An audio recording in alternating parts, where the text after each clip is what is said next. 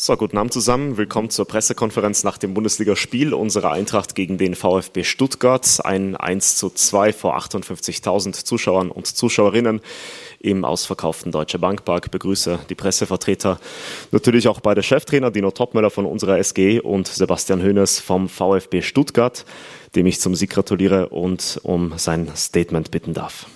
Ja, Dankeschön. Ähm, ja, hallo in die Runde.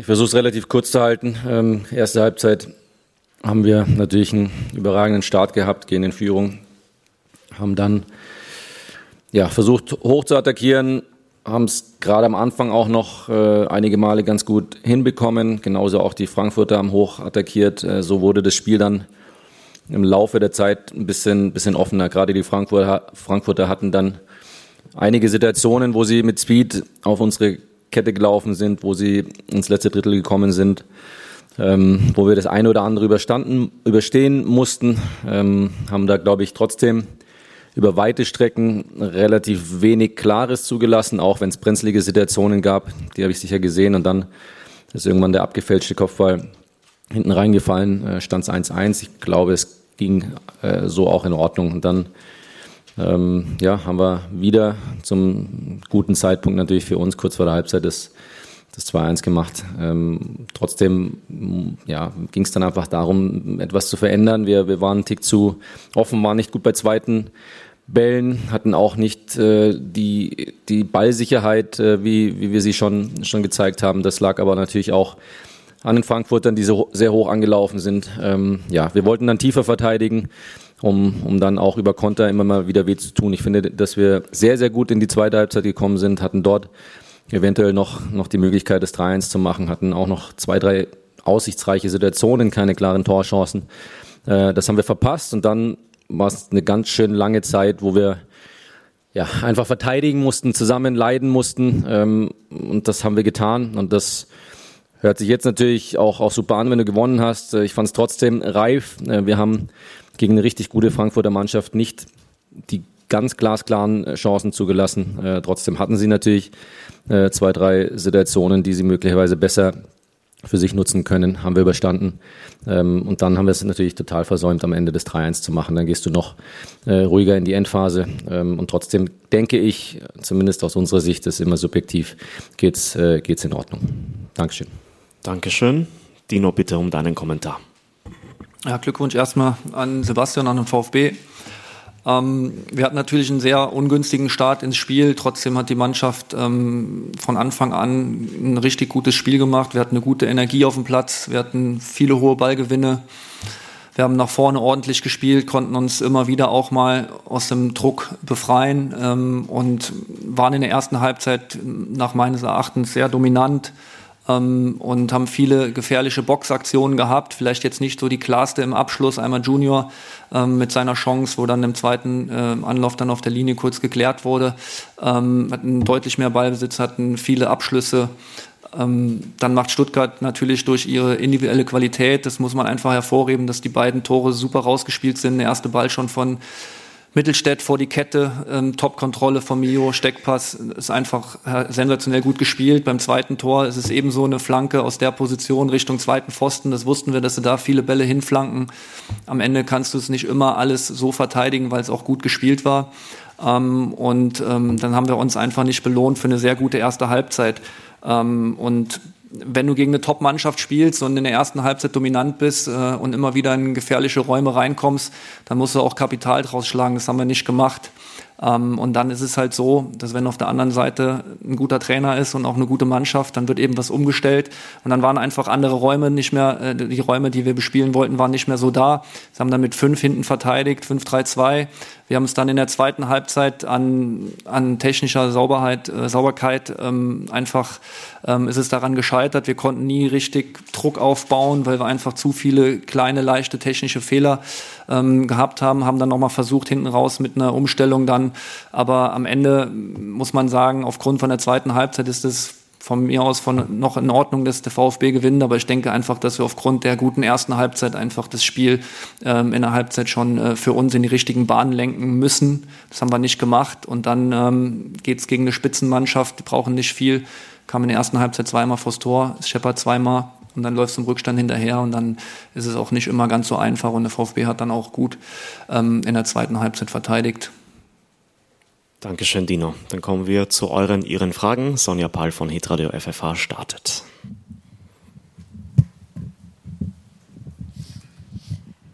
Dino, kannst du schon ausmachen, äh, was der Grund war, dass diese, ja, die du gerade beschrieben hast, die, dass das nicht mehr so präzise gelaufen ist, vor allen Dingen in der zweiten Halbzeit, äh, was die Gründe dafür sind?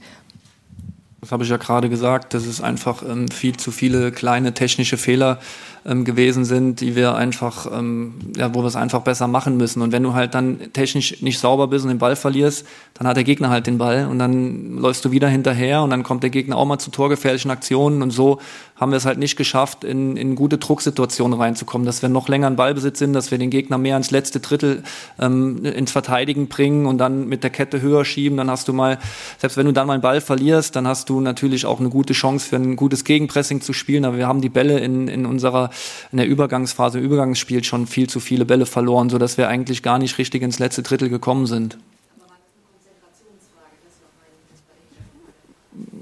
Das, das weiß ich nicht. Also kann man so sagen. Ähm, grundsätzlich sind die Jungs ja technisch schon sauber, aber ähm, das ist halt dann heute so gewesen. Christopher Michel von Sport 1. Hallo Dino. Ähm, du hast ja heute äh, Smolcic draußen gelassen und ähm, wie es von außen auch aussah, dann mit der Viererkette agiert, dafür ja äh, Dinay Bimbe sozusagen als äh, rechtes Mittelfeld. Ähm, was waren da einfach die Hintergründe und wie zufrieden warst du mit dieser Umstellung? Siehst du darin vielleicht auch einen Grund, dass da in der ersten Minute auch dadurch vielleicht noch Unstimmigkeiten einfach waren, die es im gewohnten System so nicht gibt? Also das, das erste Tor ist ja in der Entstehung so, dass der VfB uns auch gut gepresst hat.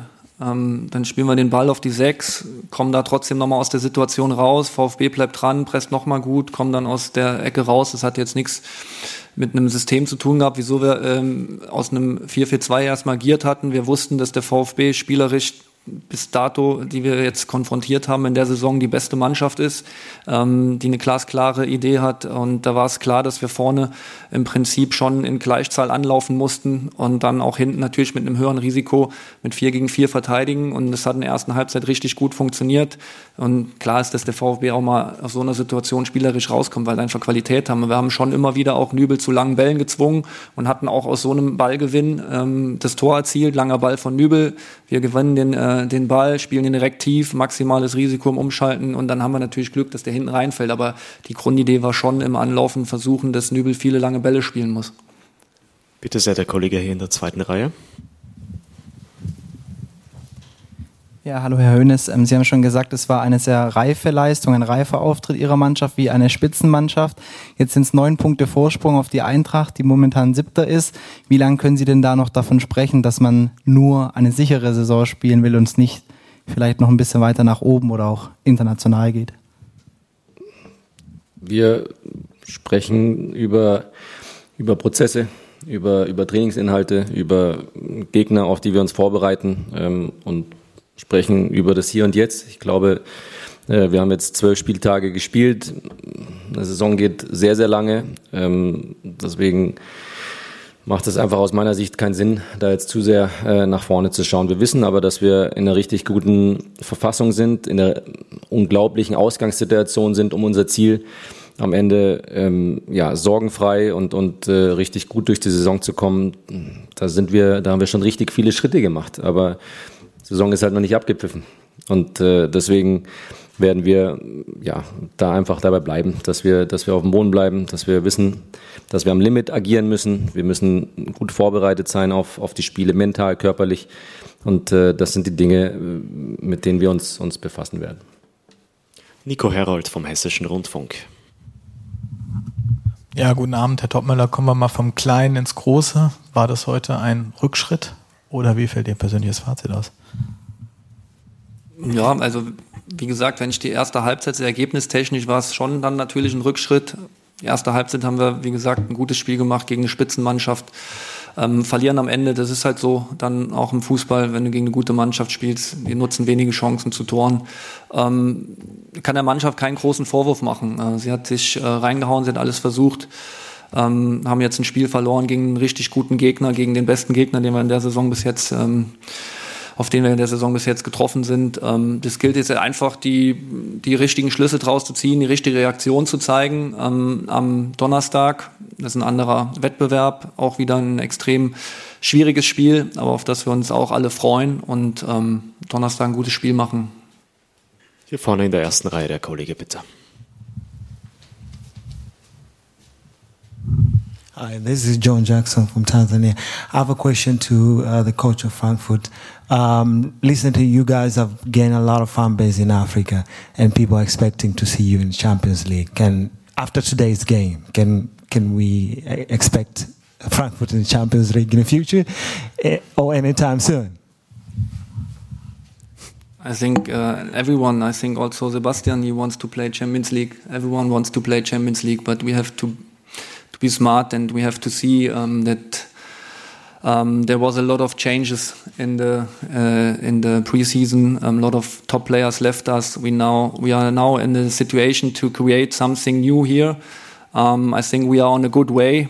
Um, to speak this season from Champions League, I think it's uh, far away, but we are on a good way. We have a young team with a lot of quality players, and the development so far is really good we have to continue and then one day for sure we want to play there. Who doesn't want to play there? Greetings to our fans in Tansania. Bitte sehr.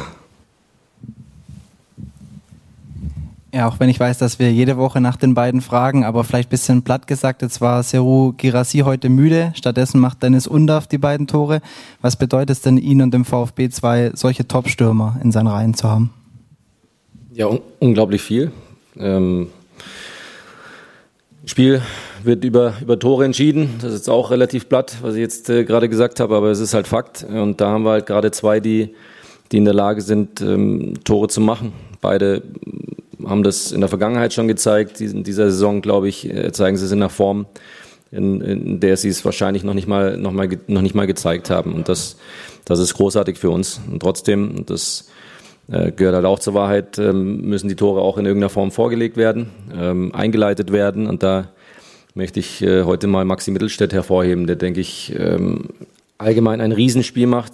Das erste Tor einleitet, den Assist vor dem Assist spielt und das zweite dann durch eine richtig schöne Flanke ähm, direkt vorlegt. Ähm, so, und dann gibt's halt automatisch immer wieder mehrere Köpfe, die, die beteiligt sind. Aber natürlich ist es doch klar, ich glaube 15 und 7 haben sie jetzt gemacht, 22 Tore fallen allein auf die zwei nach, äh, nach zwölf Spieltagen. Das ist, äh, das ist enorm, freut mich äh, für die Jungs, äh, für, für uns äh, als, als, als Team, für uns als Club. Von langsam zum Ende kommen. Drei nehmen wir noch mit, starten bei Roman Unger von der Bild. Ähm, Dino, wie hast du dieses Fan-Thema wahrgenommen und glaubst du, das hatte auch Einfluss äh, auf die Mannschaft auf dem Platz? ja, ne, ich bin rausgekommen und jeder hat sich ja auch auf ein tolles Spiel gefreut und dann war mein erster Blick so Richtung Fankurve und hast schon überlegt, okay, was ist da los? Ähm, ich weiß jetzt auch nicht genau, was da, was da war. Ich will das auch jetzt nicht bewerten, aber natürlich ist es für uns ein enormer Vorteil, wenn wir diesen Support haben. Ähm, die, Zuschauer sind mit Sicherheit ein Grund gewesen, wieso Eintracht jetzt ein Jahr kein Heimspiel verloren hat und auch grundsätzlich in den letzten Jahren äh, enorm heimstark agiert haben, weil es einfach eine unfassbare Energie ist, die uns die Zuschauer geben. Und natürlich hat da ein Stück weit was gefehlt. Wieso, weshalb, warum auch immer. Ähm, sie werden schon einen Grund gehabt haben, ähm, aber ich will das jetzt nicht bewerten. Aber klar, wir leben auch von den Zuschauern. Erik Dubias von der DPA und dann Sonja Ball. Ja, ganz kurze Nachfrage an Herrn Höhnes zu Ihren zwei äh, Top-Torjägern, die Sie in Ihren Reihen haben. Ähm, ist das jetzt äh, schwierig, das zu moderieren von Woche zu Woche äh, mit den beiden, weil die ja nie gemeinsam in der Startelf bisher gestanden haben? Oder ist es denkbar, dass Sie demnächst dann auch mal beide gleichzeitig loslassen von Beginn an? Ja, ich, ich habe es jetzt schon, schon zwei, dreimal äh, beantwortet. Natürlich muss es einen Weg geben, dass auch beide auf dem, auf dem Platz stehen. Standen schon zusammen auf dem Platz, aber natürlich nicht von Anfang an.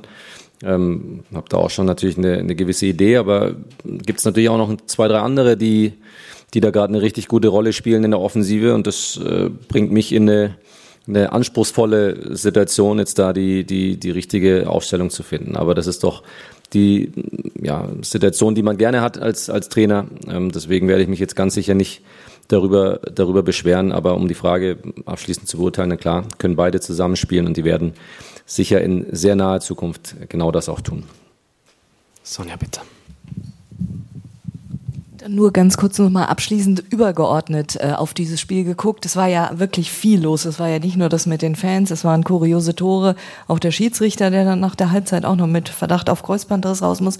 Wie habt ihr das denn wahrgenommen? War das in, unterm Strich vielleicht auch einfach ein sehr seltsames Spiel, um es mal so zu formulieren? Ja, mit Sicherheit. Also ähm, war es jetzt ungewöhnlich, welche Umstände da geherrscht äh, haben, aber am Ende geht es ja darum, was wir auf den Platz bringen und das war, wie gesagt, wir holen mich dann nochmal erste Halbzeit sehr gut, zweite Halbzeit nicht mehr gut ähm, und deswegen haben wir das Spiel verloren. Dann bedanke ich mich bei Dino Topmöller und Sebastian Hönes, wünsche dem VfB eine gute Heimreise. Wir sehen uns in der Rückrunde. Danke sehr.